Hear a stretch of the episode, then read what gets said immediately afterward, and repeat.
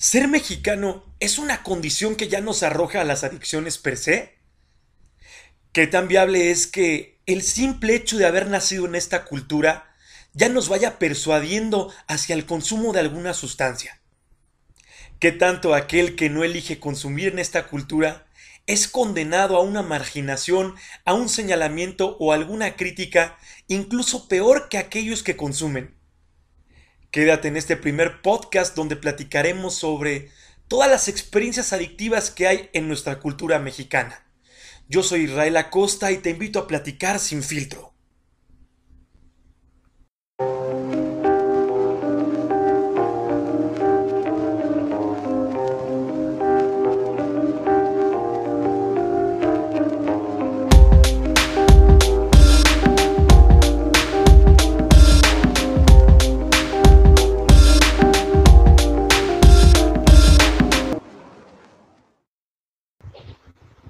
Bienvenidos a Sin Filtro, a, este, a esta primera emisión de su programón, de su podcast Sin Filtro que les hemos traído desde Adicciones y Centro de Psicoterapia Gestaltung, donde vamos a estar platicando sobre un sinfín de experiencias adictivas y la forma en cómo las vivimos en nuestra cultura.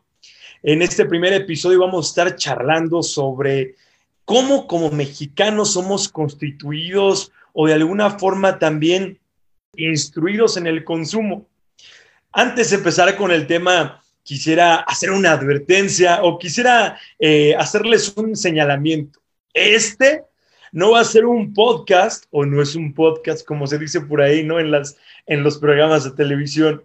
Este no es un podcast para recibir tips, consejos, recibir algún tipo de receta o recibir alguna forma de, señalamiento o de orientación, consejería, para que la persona que consume o aquella persona que consume en nuestro contexto familiar, social, de pareja, etcétera, deje de consumir, ya que regularmente cuando estamos involucrados en el contexto de alguna persona que consume o cuando conocemos a alguien que en algún momento elige consumir, regularmente pensamos que cuando nos involucramos con algún terapeuta o alguna persona especialista en el campo de las adicciones, nos va a poder decir cuál es la receta mágica o nos va a poder decir cuál es el tip sagrado o nos va a poder cumplir esa gran fantasía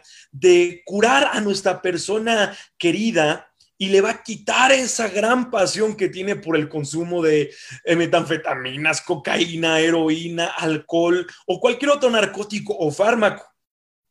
En adicciones, al menos en el podcast de Sin Filtro, no buscaremos promover o proponer que la persona deje de consumir. Únicamente a lo largo de estos programas, a lo largo de estos episodios, estaremos tratando de que cada persona vaya comprendiendo la experiencia de los demás y que vayamos entre nosotros tratando de alejarnos un poco más del juicio, de la crítica o del ataque que muchas veces construimos hacia lo diferente o aquello que, que consideramos como marginal, putrefacto, desviado o atípico. Como podemos ver muchas veces en nuestra cultura, concebimos como al adicto, como una persona desgraciada, maldita, horrible, alguien que merece incluso la muerte y por eso los mandamos a los anexos o los mandamos a los centros de rehabilitación. También, en este contexto, en este podcast, comprenderemos también a la familia, ya que no solamente pretenderemos decir que los adictos son los únicos que merecen ser comprendidos. Intentaremos también reflexionar acerca de las experiencias de aquellos seres, como lo mencionaba hace unos minutos, de aquellas personas que también padecen y sufren el hecho de tener a una persona que consume en su contexto familiar, ya que muchas veces es difícil, es duro pretender que alguien que no quiere o alguien que no espera cambiar, para nosotros llegue a ser desgastante que esta persona que tanto amamos o que tanto queremos en algún momento pues pues para ella no es la intención estar mejor como nosotros lo consideramos. Sin más preámbulos y ya con este dicho o con este aviso anunciado, Eh, les quiero comentar que estamos en Facebook para que nos sigan por ahí como sin filtro. Este, perdón, como adicciones.es, adicción.es.gestaltung en Facebook y en Instagram nos pueden encontrar, como adicción-es y en, correo electrónico nos pueden contactar como adicción.es.gestaltung.com.mx. Ahí nos van a poder hacer llegar cualquier tipo de inquietud, inconformidad. También se vale que no estén de acuerdo con nuestra perspectiva. Sí, también se vale que con todo lo que aquí vayamos compartiendo no estén de acuerdo o encuentren una distonía o algo no les parezca y en cualquier momento puedan hacérnoslo saber. También se vale que nos compartan experiencias y aquí con mucho gusto las podremos llegar a leer, las podemos llegar a compartir e incluso reflexionar acerca de eso que ustedes consideran correcto o incorrecto. Recordemos que la vida solamente se divide en dos puntos, entre lo que ignoramos y entre lo que creemos saber, ya que en este mundo nada es verdad y nada es mentira, como dicen por ahí, todo es según el color del cristal con que se mira. Sin embargo, pues a veces creemos que sabemos ciertas cosas y eso nos da cierta veracidad o nos da cierta verdad, con lo cual andamos por el mundo diciendo y creyendo que hasta sabemos. Entonces, pues acérquense a, las redes de adicciones, acérquense y compártanos cualquier clase de experiencia que quieran hacernos llegar. Más por el, sin más por el momento, el día de hoy, como lo mencioné hace, hace un instante, charlaremos sobre la experiencia adictiva en México. Y pues qué mejor que hablarlo hoy que estamos ya en vísperas de llegado de, como le dicen por ahí, de Santa Claus Miguel Hidalgo, el Santa Claus mexicano, que nos va a hablar y nos va y nos trae el regalo de la independencia de México. ¿Hasta qué punto entonces vamos a comenzar a hablar de este señor, eh, el Santa Claus mexicano, el, el señor Miguel Hidalgo, que es un arquetipo de una festividad o un gran festejo en nuestro México que nos ayuda a celebrar o nos ayuda a festejar nuestra supuesta independencia de la conquista. Sin embargo, como mexicanos, pues cualquier pretexto es bueno para comenzar a festejar y para comenzar a beber.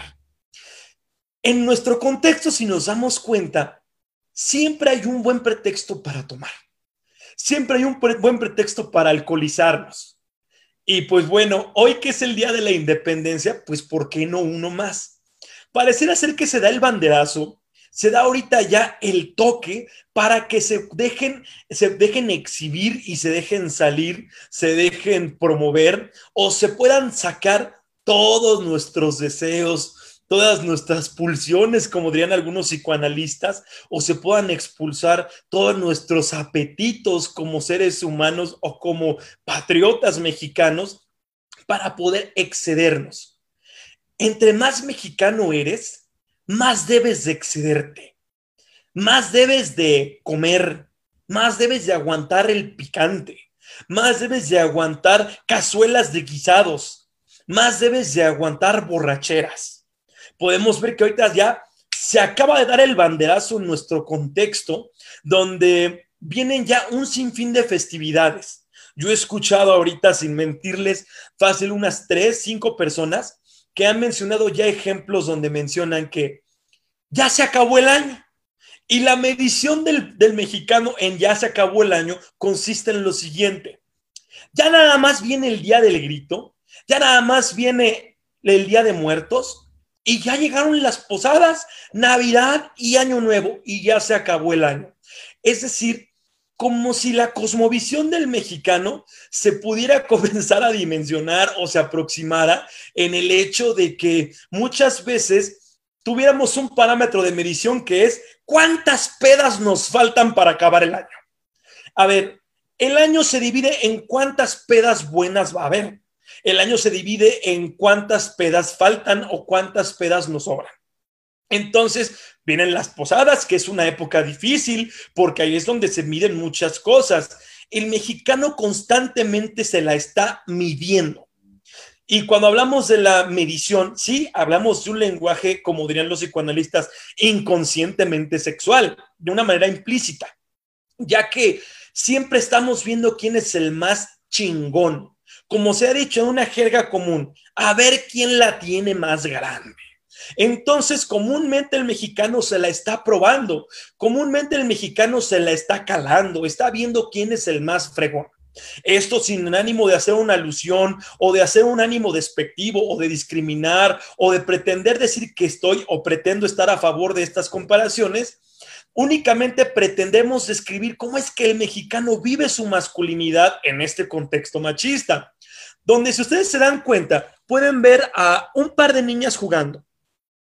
Y unas niñas, cuando están jugando, qué sé yo, a cualquier situación de, muñecas, de, de, juego al aire libre, bicicleta, o no sé, que están jugando a los juegos típicos de niñas, como se les enseña en las casas, a la casita, a las muñecas, a la comida.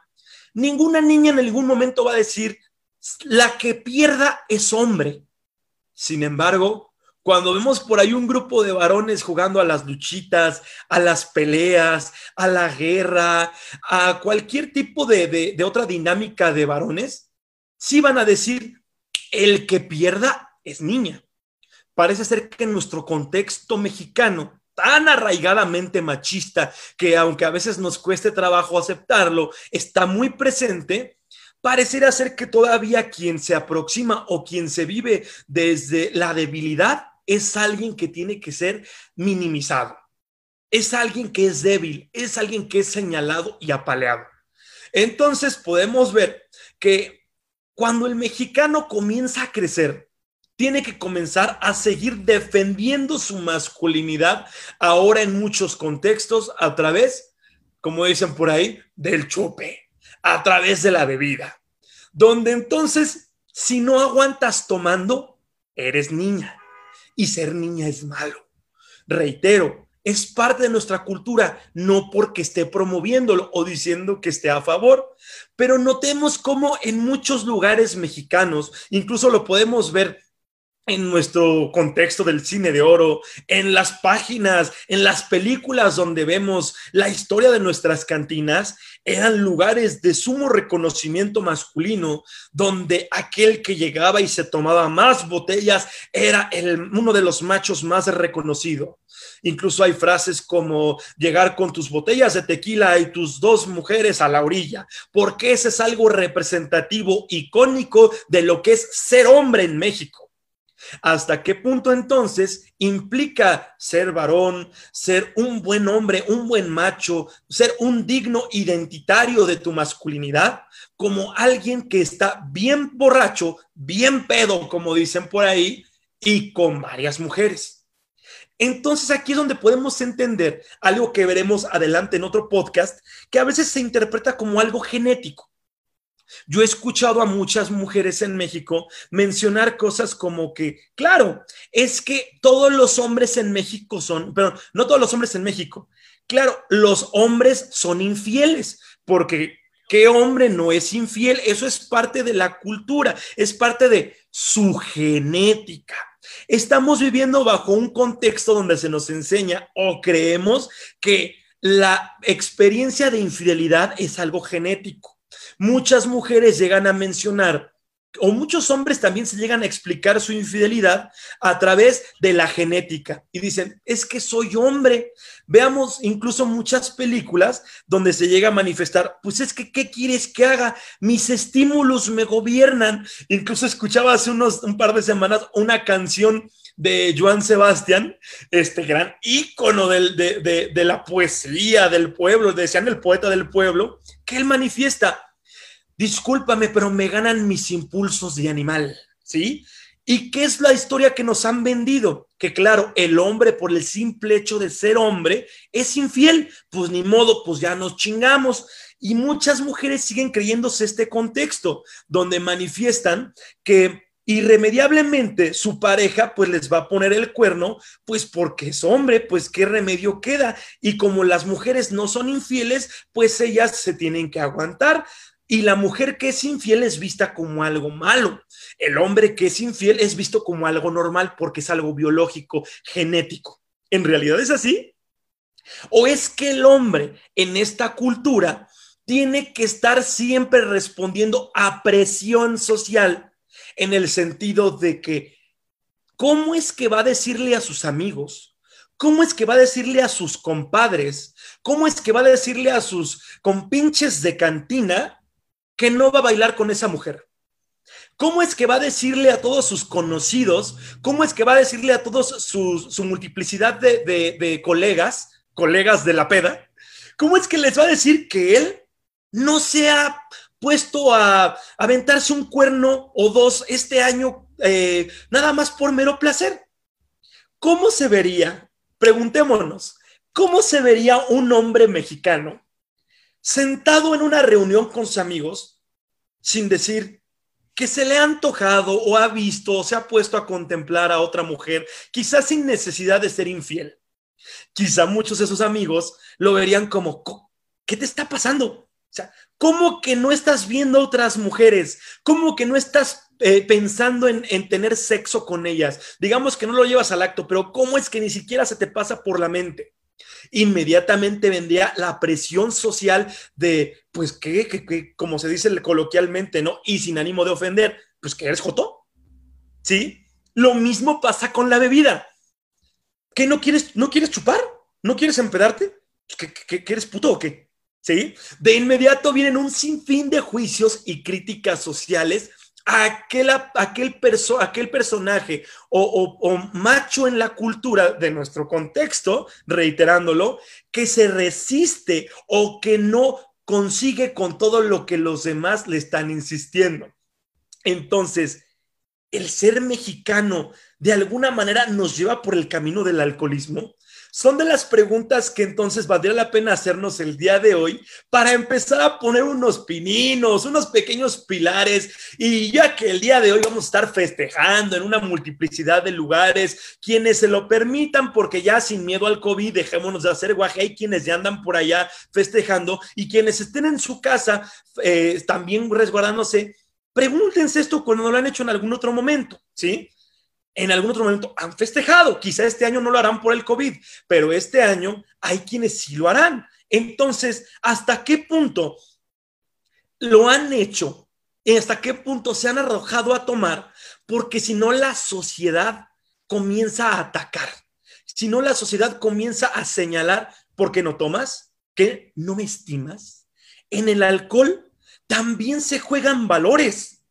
Muchas veces yo he escuchado el típico comentario abuelero, el típico comentario de la abuelita o el típico comentario moralista de la tía o el tío que está regañando, sermoneando, que te dice, pues es que para qué te empedas, ¿qué te deja el alcohol, mijito? ¿Para qué te empedas, mijita? ¿Qué te deja?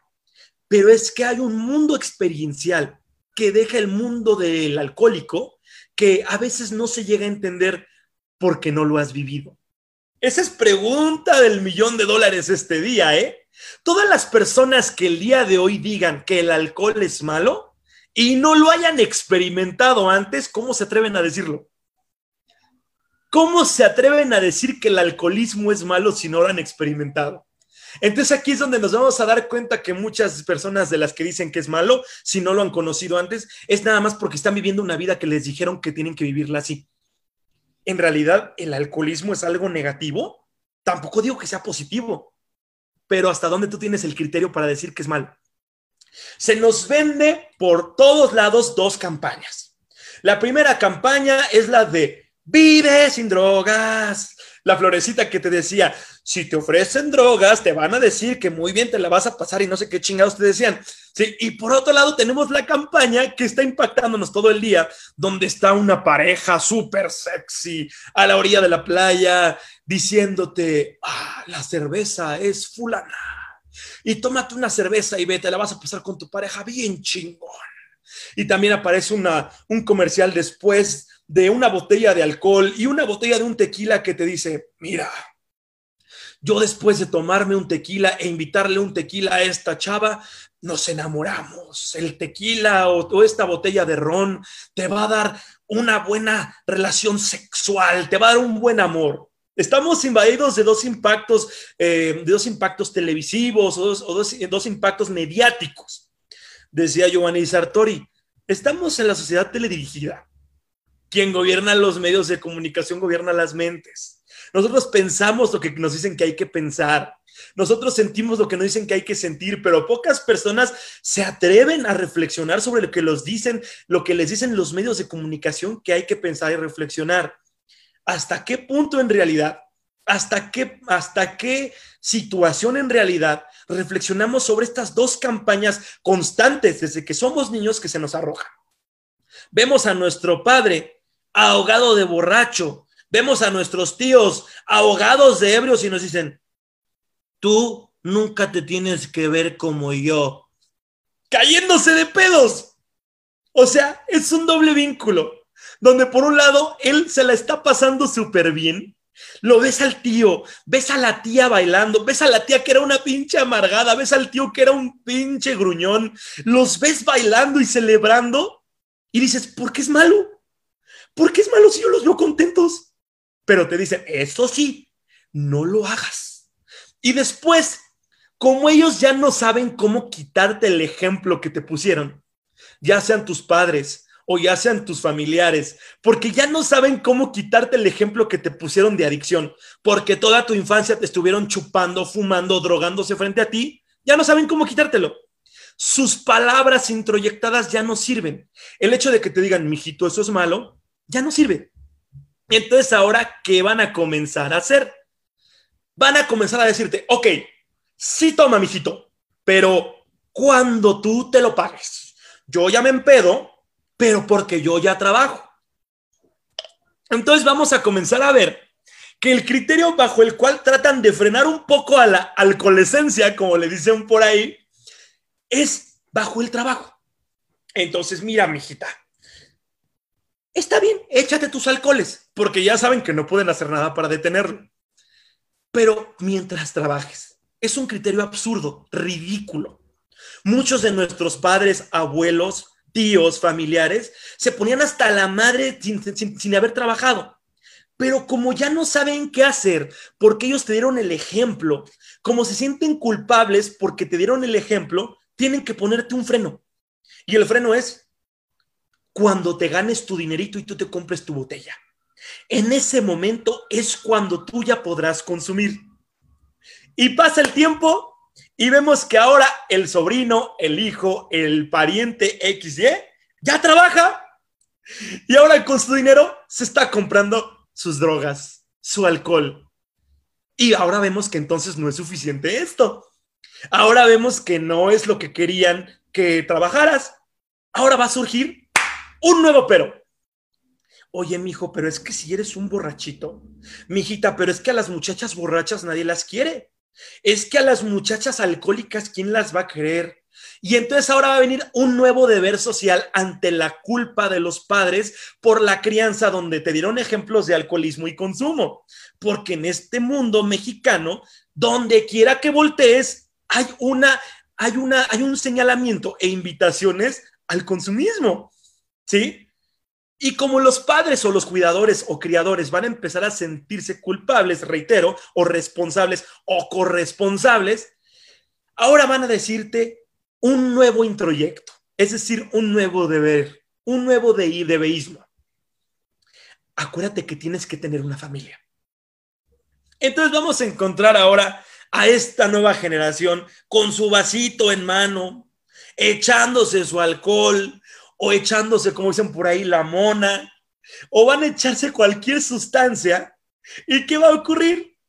De inmediato va a salir la abuela preocupada, el abuelo culpable, porque va a decir, como yo fui borracho, estos seguro son borrachos. O el papá o la mamá diciendo, echándose la culpa. ¿Qué hicimos mal? Seguro fue porque tú eras un padre ausente. No, no, no. Seguro es porque tú eras una maldita vieja gruñona. No, no, no. Es porque tú tenías tres amantes, cabrón. No, no, no. Es porque según tú fuiste una maldita vieja desgraciada que los golpeaba y les exigía mucho. Eres una controladora, ¿ves? Por eso me fui de tu lado. Los padres van a empezar a tratar de echarse la culpa del hijo o la hija o los hijos adictos. Ya que nunca van a poder descifrar cuál es la razón. ¿Cuál es la razón de que este hijo o esta, esta nueva eh, generación, esta, esta nueva camada elija consumir? No hay una respuesta per se. Somos seres con una multiplicidad de posibilidades. Claro, podríamos tratar de buscar culpables, pero no se trata este podcast, a pesar de que pudiéramos tratar de encontrarlos, Este podcast no se trata de encontrar culpables. No se trata de decir la mamá es la culpable de que el hijo sea un borracho o el papá es el culpable de que la hija o el hijo sean alcohólicos. Es muy fácil encontrar culpables. A todos nos encanta encontrar siempre culpables de lo que nos ocurre, nos atañe o nos afecta. Pónganse a pensar, ejercicio rápido, tratando de, salirnos un poquito del tema, ¿sí? Rápidamente como una reflexión. Fíjense en algo malo que les haya pasado, tráiganlo a su mente rápido, algo malo que les haya pasado recientemente o en otro momento de su vida. Ya que lo traen a su mente, consideren, siempre ustedes tienen la responsabilidad mínima, o si no es que nula, ¿eh? Casi siempre la culpa es de otro güey, ¿sí? En todo lo malo que les ha pasado, el pendejo fue el otro, el ojete fue el otro, yo no, yo estoy bien. ¿Sí? Es una política clásica de nosotros como seres humanos. Nosotros rara vez tenemos algo malo o rara vez nosotros hicimos algo malo. Curiosamente, nosotros siempre somos buenas personas. ¿No se les hace sospechoso? que regularmente siempre estamos nosotros bien, regularmente nosotros estamos muy bien, nosotros no tenemos ningún problema, el otro se pasó de lanza. Decía Jean-Paul Sartre, este autorazo, filósofo existencial en Francia en el siglo pasado, autor del ser y la nada, autor de El existencialismo es un humanismo, ¿sí? De la náusea. Decía el maestro Sartre, mitad víctimas, mitad cómplices, como en todo. ¿Hasta qué punto estamos dispuestos a asumir que somos cómplices de todo? ¿Hasta qué punto también tenemos algo de víctimas, pero también tenemos una complicidad en el fenómeno que está teniendo, que está ocurriendo? Entonces, continuando con esta organización o esta estructura de el consumo, vamos a comenzar a ver cómo se genera una persecución proyectiva porque pues ¿quién tiene la culpa? Pues quién sabe. El hijo va a comenzar a consumir. Entonces se le, van a, se le van a comenzar a añadir una serie de ideas introyectadas para que lo deje. En México es muy común que esto pase. Entonces aquí es cuando, si alguien aquí que está viendo o escuchando este podcast llega a darse cuenta, va a notar que la mamá, el papá o los familiares empiezan a tratar de quitarte la adicción con ideas de la familia. Porque acuérdate que lo más importante es la familia. El día de mañana vas a ser papá y vas a ser un papá alcohólico. El día de mañana vas a ser mamá y vas a ser una mamá borracha, así cayéndote de borracha. Acuérdate que el día de mañana vas a tener hijitos y cómo tus hijitos van a verte cayéndote de ebria no puede ser un ejemplo de esa forma. Como la familia va a ir a comenzar, va a comenzar a desesperarse y a angustiarse de ver que este hijo o esta hija que ellos esperan no es lo que ellos deseaban o anhelaban en un primer momento, ¿qué va a comenzar a ocurrir? Comenzará a ocurrir que al ver que sus recursos no funcionan, voilà, van a comenzar a buscar desesperadamente ahora la ayuda de la ciencia. Como ven que sus primeros intentos van a ser fallidos, van a buscar ahora la ayuda de la ciencia, es decir, la psicología, la psiquiatría, la medicina o cualquier otra herramienta que les ayude para que este familiar que tienen deje de tomar. Entonces aquí es donde en México vamos a ver que la mamá va a correr desesperada porque se siente culpable o, el, o los papás van a correr desesperados porque se sienten muy, muy culpables, van a correr a perseguir a algún terapeuta que les repare a su hijo. Entonces, por favor, doctor, por favor, psicólogo, a mi hijo su adicción. Aquí quienes tengan hermanos, primos, familiares o cualquier tipo de, personaje en su círculo, que es muy común en nuestro país, que haya tenido una adicción o tenga adicciones, lo habrán vivido. ¿Están dispuestos a encerrarlos? en los grupos de recuperación, en los grupos de anexo, en los grupos de aislamiento, en los grupos de 12 pasos, con tal de que ese hijo se recupere, con tal de que ese familiar deje de tomar, con tal de que ese familiar deje de consumir. No se trata de que esto sea bueno, sea malo. La pregunta aquí es, ¿para qué lo hacen? ¿Para qué la familia quiere que el tío deje de ser un borracho? ¿Para qué la familia quiere que el hijo deje de ser un alcohólico?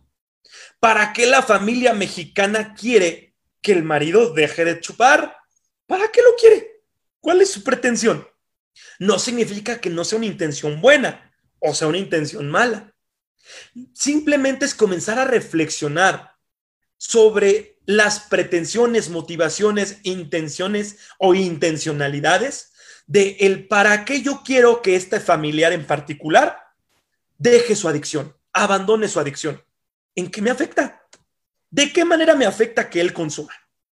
Y entonces aquí es donde vamos a comenzar a ver las problemáticas de las familias en nuestro país. Lo que ocurre es que cuando yo veo que mi hijo comienza a tomar, yo me siento culpable. Entonces no es el problema que él tome, el problema es que yo no quiero sentirme culpable de que fracasé ante sociedad como mamá. Lo que pasa es que yo no quiero que el hijo manche el apellido, porque cuando anda en las cantinas, anda haciendo unos desmadres, anda, se anda peleando con todos, se anda metiendo con todos, se anda poniendo a bailar como loco, se anda encuerando, y yo no quiero que manche el gran apellido de la familia. Entonces vamos a ver que el problema no es que el hijo consuma, el problema es que yo quiero defender mis intereses.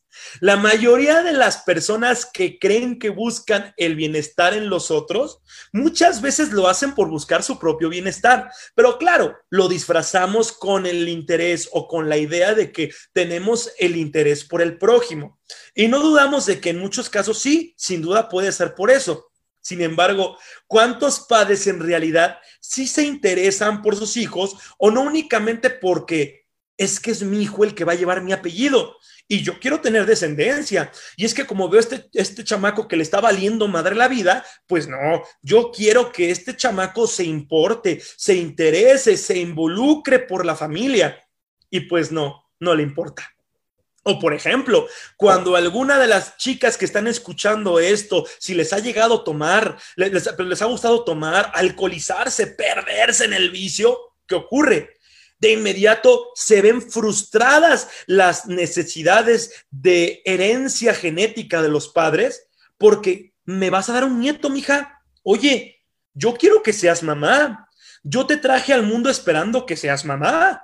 Y yo no espero que seas mamá y nadie te va a querer si eres una borracha. Y acuérdate que uno de mis grandes sueños es que tú estés en un altar. ¿Y quién te va a querer si eres una borracha, mija? Entonces, por favor, no, no, no, no, no, te dejas de tomar, porque yo no quiero que mi hija sea una, porque nadie va a querer a una hija que está contenida y está entregada totalmente en las drogas o en el alcohol. Entonces vamos a ver que muchas de las veces que estamos viendo o estamos esperando que nuestros hijos cambien o que nuestra familia cambie, es realmente por un egoísmo nuestro, es por una necesidad nuestra. Pero en realidad no nos importa cuál es su gusto, su placer, su necesidad o su, o su proyecto de vida en algunas ocasiones platicaba, este, platicaba con, una, no un amigo, colega, me platicaba este ejemplo, ¿sí? Hay mamás que literalmente dicen esto en nuestro país y quizá alguien aquí se sentirá identificado con esto. Mijita, me vale un carajo si te vas a divorciar. Yo te pago la boda y hasta el pinche divorcio, pero quiero verte en un altar. Quiero verte frente a tu marido declarándose un amor eterno, aunque sea un fracaso, aunque sea una falsedad, pero yo no voy a descansar, mi hijita preciosa, hasta no verte frente a la iglesia jurándote el matrimonio con otro monito. No me importa, yo te pago el pinche divorcio, pero cásate. Ese es mi proyecto de vida. Entonces ir entendiendo que chocan dos sentidos existenciales, porque a lo mejor el sentido existencial de la mamá es que quiero ver a mi hija casada.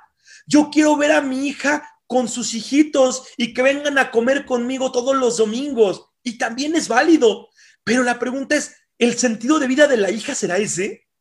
¿La hija tendrá eso como mentalidad? ¿La hija esperará eso de la existencia? ¿Hasta qué punto el que tu pasión y mi pasión por la vida choquen y no se vayan a encontrar va a generar entre tú y yo una lucha por a ver quién tiene la razón, a ver quién es más chingón, a ver quién es el que tiene aquí la autoridad. Y obviamente, como yo soy tu padre, yo sé lo que te conviene.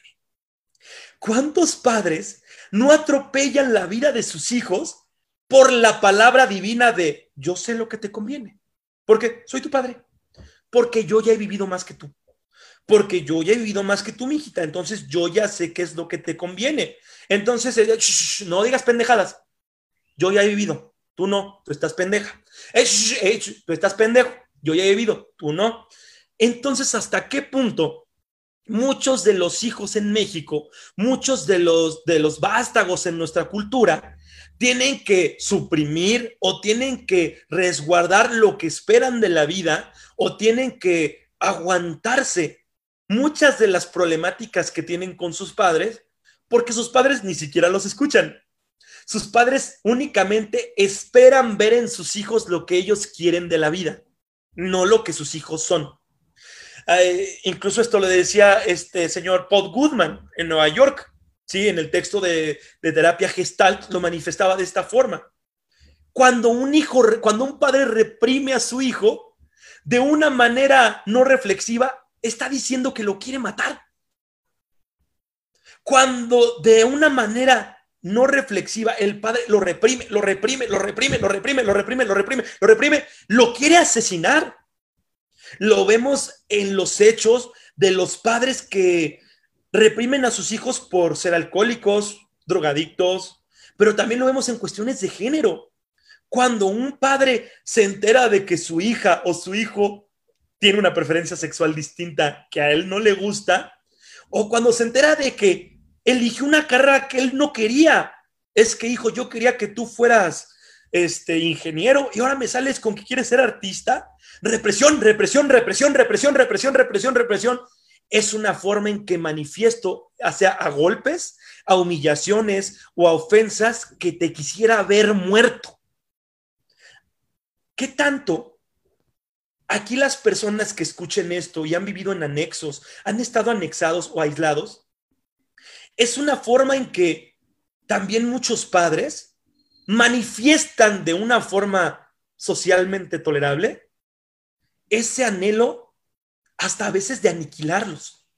Pero no es aniquilarte a ti como ser humano, no es quererte matar, es quisiera matar eso que tú estás haciendo. Quisiera que tú te convirtieras en lo que yo quiero que fueras. Quisiera que te convirtieras en lo que yo desearía que tú fueras en la vida. Y como no lo eres, te voy a encerrar en un pinche anexo, cabrón. Como no eres, te voy a encerrar en un pinche grupo de alcohólicos anónimos.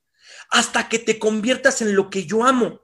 Hasta que te conviertas en lo que yo deseo. No soporto ver lo que eres. No soporto ver tu alcoholismo, tu drogadicción, tus preferencias sexuales, tu preferencia de carrera, tu preferencia de estilo de vida, tu preferencia de, estilo de, económico, lo que sea. No soporto verlo. No lo aguanto. Te voy a encerrar. Así como en algún momento la Santa Inquisición perseguía, torturaba y asesinaba, el día de hoy, en el nombre de la ciencia, hacemos estos atropellos. Es entonces cuando regresando un poco más al marco de nuestra cultura, tendríamos que comenzar a cuestionarlos, a cuestionarnos, ¿cómo el mexicano no va a tomar entonces? ¿Cómo el mexicano no va a consumir, al menos de vez en cuando? Si digámoslo de esta forma, si a donde quiera que volteo, si no son mis padres, si no son mis abuelos, si no son mis familiares, todo el mundo me está diciendo cómo tengo que vivir. Pues quizá la bebida no sea tan enemiga, ¿eh? Quizá la bebida sea una forma en que puedo sobrellevar que todo el mundo me está reprimiendo, que todo el mundo me dice que mi vida está mal, como decía la canción de Alex Dora, hasta lo, emerge, la banda me dice que todo lo que hago está mal y yo no sé por qué. Imaginemos a un adolescente mexicano, pero a un adolescente mexicano, que durante gran parte de su existencia ha vivido con padres que le han dicho cómo tiene que vivir. Imaginemos a una jovencita mexicana que durante gran parte igual de su vida le han dicho cómo tiene que vivir. ¿Qué es peor? ¿Morirse o darse un pasón de drogas y aguantar unos 30 años a lo mucho? ¿25 años? ¿O aguantar 60 años aguantando unos padres que la tienen o lo tienen metido en un cuadro exigiéndole cómo tiene que vivir? que no lo permiten ni tener las parejas que quiere, no la permiten ni tener los novios que quiere, no la permiten salir de la ciudad sin vigilancia, la tienen todo el tiempo resguardada, la tienen todo el tiempo checada, observada. ¿Qué es peor? ¿Es peor una pequeña dosis de sustancia para respirar? ¿O estar todo el tiempo sometido a un sistema familiar mexicano que a veces es bastante, bastante eh, absorbente? y que no te deja ni moverte. Sumándole a esto aspectos religiosos que en este momento no pretendo abordar, pero que únicamente valdría la pena reflexionar como que tenemos la idea de que Diosito siempre nos está viendo. Es la visión de, panóptico que decía Michel Foucault, vigilar y castigar. Siempre estamos vigilados. Si no nos vigilan nuestros papás, fíjense, eso es muy interesante. Hace rato hacía yo la broma de Santa Claus, ¿sí? pero es, una, es un introyecto que desde niños de una manera reflexiva se nos va introduciendo. Fíjense, cuando los papás empiezan a perder el control sobre sus padres, sobre sus hijos, cuando los padres comienzan a perder el control sobre sus hijos, ¿qué hacen? Utilizan a figuras mágicas. Santa Claus te está viendo, mijito. ¿No lo han visto? Eh? Es bien común en nuestra cultura mexicana. ¿Sí? Santa Claus te está viendo, mijito. No te portes mal. Y entonces vean cómo a través de este introyecto, el padre y la madre mexicana logran domesticar a su hijo. Logran bajarle a la intensidad, logran gobernar su agresión, logran gobernar su iniciativa, logran gobernar su energía. Acuérdate que si te portas mal, Santa Claus no te va a dar nada. Entonces el niño, ah, sí. ¿Sí? Estos padres no se dan cuenta que ellos hacen esta idea de Santa Claus como un paralelismo a lo misma y a la misma forma en que ellos viven la idea de Jesucristo. La misma idea en que ellos viven a Dios, cualquiera que éste sea, porque puede haber desde diferentes religiones. Pero hay siempre, independientemente de la religión, la congregación o la forma de devoción, por regular hay una forma en que vivimos la relación con Dios o alguna una entidad donde creemos que nos vigila o donde creemos que nos ve. Quizá haya excepciones, sin duda habrá excepciones en las religiones, pero vean cómo se nos enseña, al menos en nuestro México católico, a pensar que hay un Dios que todo lo ve. Como Santa Claus, cuando somos Dios se nos empieza a introducir esa idea.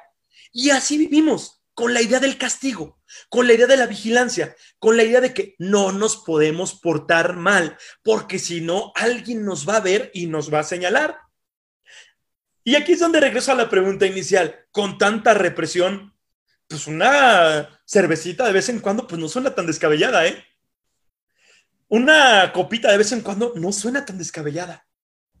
Sumándole a que esta sociedad me exige ser un producto del trabajo y el funcionamiento, en realidad, ¿estará tan mal aquel que elige consumir? Es una pregunta que comienzo a arrojar aquí que puede tener una multiplicidad de variantes, una multiplicidad de vertientes y que no pretende llegar a ninguna verdad. Como todas las preguntas que aquí vamos haciendo, no pretende acercarse a ninguna verdad. Únicamente es tratar de ir comprendiendo la multiplicidad y otras formas de realidad que pueden irse viviendo, ya que nos enseñan a vivir una realidad. ¿Es solamente una realidad o hay muchas realidades? Regresando a esta perspectiva, y tratando de aterrizarlo un poco más en la relación en las familias mexicanas y nuestra mexicanidad, voy a ponerles un ejemplo más. Hoy que estamos en el Día de la Independencia, leía yo en la mañana un meme que decía, bueno, en vísperas de la madrugada se va a dar este festejo. Imaginemos que vamos a vivir el escenario de lo que un meme que en la mañana vi mencionaba. Decía, Hoy que es el Día de la Independencia, celébralo con tus hijos. ¿Cómo?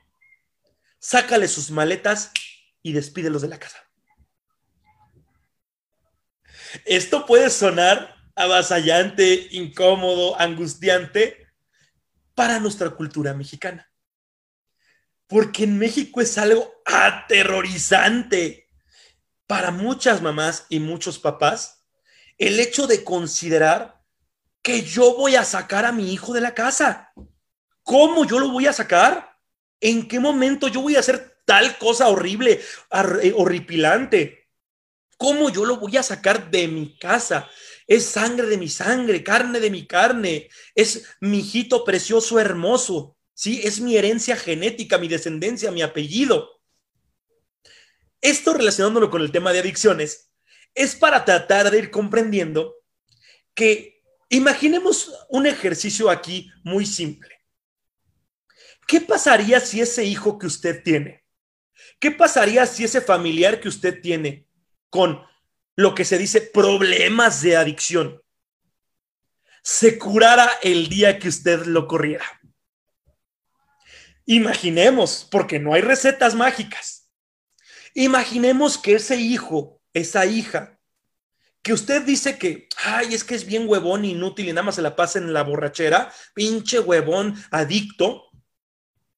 Imaginemos que se, corre, que se curara el día que usted lo corre. Imaginemos que ahorita sacáramos la receta mágica y dijéramos, mire, dele el regalo de la independencia, despáchelo de la casa. Permítale que viva la angustia, el hambre, el frío, la sed, pero no la sed de una chela, no la sed de una cubita, no la sed de un tequila, la sed de que va a tener que arreglárselas por él solo.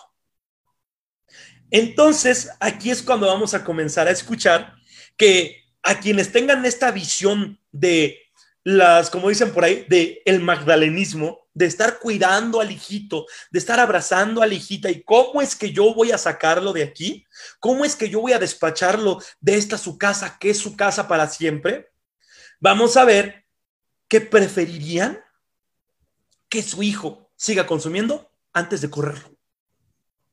¿Sí? ¿Cómo? No, discúlpeme. ¿Cómo voy a yo despachar a mi hijito precioso de mi casa? ¿Cómo voy a despachar a mi hijita preciosa de mi casa? ¿Y por qué no? Decía el mismísimo Nietzsche, si tienes a un amigo, más o menos parafraseándolo, no recuerdo bien la cita, al buen amigo cama dura. Si quieres a alguien, dale una cama llena de clavos. Permítele que crezca. Somos la única especie conocida que le da a sus hijos como regalo el secuestro, no la libertad. Somos la única especie que secuestra a sus hijos, no los libera. Le resuelvo toda la existencia, lo inutilizo, le consigo el trabajo, le consigo la carrera, le voy y le pago sus desmadres que hace, hasta le consigo la novia. He conocido literalmente mamás que dicen, yo le consigo la novia a mi hijo.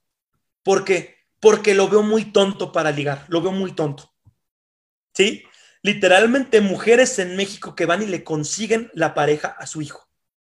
Porque no, no puede. ¿Sí? ¿Cómo esperamos que pueda, que logre, si no dejamos que él se entregue a la tempestad? Decía Soren Kierkegaard, en el riesgo se encuentra la existencia. ¿Cómo esperamos que iba si no lo arrojamos a la vida? Y esto para tratar de sintetizándolo y comprendiéndolo un poco más, es para arrojarnos en el sentido de que muchas mamás y papás en México se quejan de que tienen a un adicto en casa, se quejan de que tienen a un consumidor en casa, se quejan de que tienen a un hijo o familiar con consumo o problemas de consumo, como se le dice, en casa, pero no ven o no están dispuestos a asumir lo que ellos hacen para que este hijo siga consumiendo. ¿Y si usted fuera la cura? ¿Y si usted fuera la solución? ¿Y si usted estuviera en sus manos, tuviera en sus manos esta receta mágica, ¿se atrevería? ¿Se lanzaría las posibilidades? Y es aquí cuando vemos los grandes conflictos por los cuales muchos papás no les darían este regalo de independencia a sus hijos que dicen que tienen problemas de adicción. Tienen problemas de adicción a que sus papás les resuelven todos. Y los papás tienen problemas de adicción a sus hijos, por decirlo de otra forma. Porque, ¿qué voy a hacer yo como papá, como mamá? Que lo único que he sabido de hacer de mi existencia es cuidar, es resolver. ¿Qué voy a hacer de mi vida? ¿Qué voy a hacer de mi existencia ahora si después de criar a 10 hijos los dejo libres? ¿Qué voy a hacer de mi vida? Me voy a aburrir, me voy a deprimir. Y es aquí cuando vienen los precios más caros. ¿Cuántos padres no prefieren tener a un hijo enfermo antes que estar solos? ¿Cuántos hijos no prefieren consumir antes que abandonar el sistema familiar? Es decir, como si fuera un juego de lealtades. Lo llamarían algunos sistémicos el chivo expiatorio. En pocas palabras, como dice el maestrazo Carlos Esteve, ¿cuántos alcohólicos no están salvando tu familia? Quizá tú has visto como alcohólicos, como malos a los alcohólicos o drogadictos. ¿Cuántos consumidores o alcohólicos en nuestro país no están salvando a las familias mexicanas? Y tampoco es mi intención con este comentario de ponerlos en un pedestal y decir que viva el borracho, que viva el briago, vamos a liberar a todos los alcohólicos de los anexos. Mi intención no es pretender decir que esta forma de vida es la mejor. Sin duda habrá también personas que consumen que serán muy trágicas sus existencias y lamentables. Es comenzar a cuestionarnos en algunos escenarios en México, ¿cuántas familias en nuestro país no siguen unidas, no siguen vivas, no se mantienen aún firmes debido a que hay un alcohólico presente, debido a que hay un drogadicto presente. Imagínense, ¿cuántos papás ya no tendrían tema de conversación si no fuera porque siguen tratando de rescatar a su hijo drogadicto? Ya se hubieran divorciado. ¿Cuántas parejas ya se hubieran andado al carajo si no fuera porque siguen tratando de ver qué pueden hacer por su hijo el borracho. Aunque su hijo el borracho ya es todo un adulto de 35 años. Y sus temas de conversación de estos padres es, ay vieja, ¿qué crees tú? ¿Qué? ¿Qué otra vez nuestro hijo Juanito volvió a tomar? ¿Sí? Y lo anexamos, ¿tú cómo ves?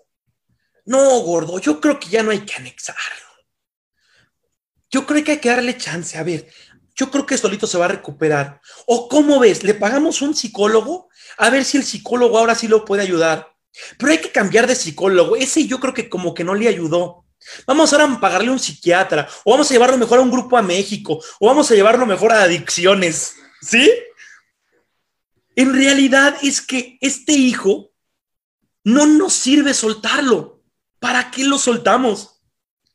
quizás es el único tema de conversación que tenemos. Y este hijo, dentro de su existencia, por decirlo de alguna forma metafórica, sabe que él va a seguir consumiendo porque él rescata el matrimonio. Porque además este par de padres, este matrimonio, puede echándole la culpa de su fracaso o puede también echar la culpa de su triunfo a este hijo alcohólico. Cada que este hijo deje de tomar, estos padres celebrarán. Cada que este hijo deje de tomar un tiempo o jure, estos padres estarán felices. Cada que este hijo fracase y recaiga, van a decir, ¿en qué fallamos, vieja? ¿En qué fallamos, vieja? ¿Cuántas familias mexicanas no se constituyen de esta forma y se rescatan a través de un alcohólico? en realidad tener un alcohólico en la familia es malo? Aquí la situación es comenzar a reflexionar para qué seguimos ¿O para qué nos relacionamos con una persona con estas características? ¿Para qué sigo intentando rescatarlo? ¿Para qué sigo pretendiendo cambiarlo? ¿Para qué sigo pretendiendo que esta persona sea distinta? Recuerden que en adicciones, no solamente en este podcast, no pretendemos que la persona sea distinta. No pretendemos llegar a verdades.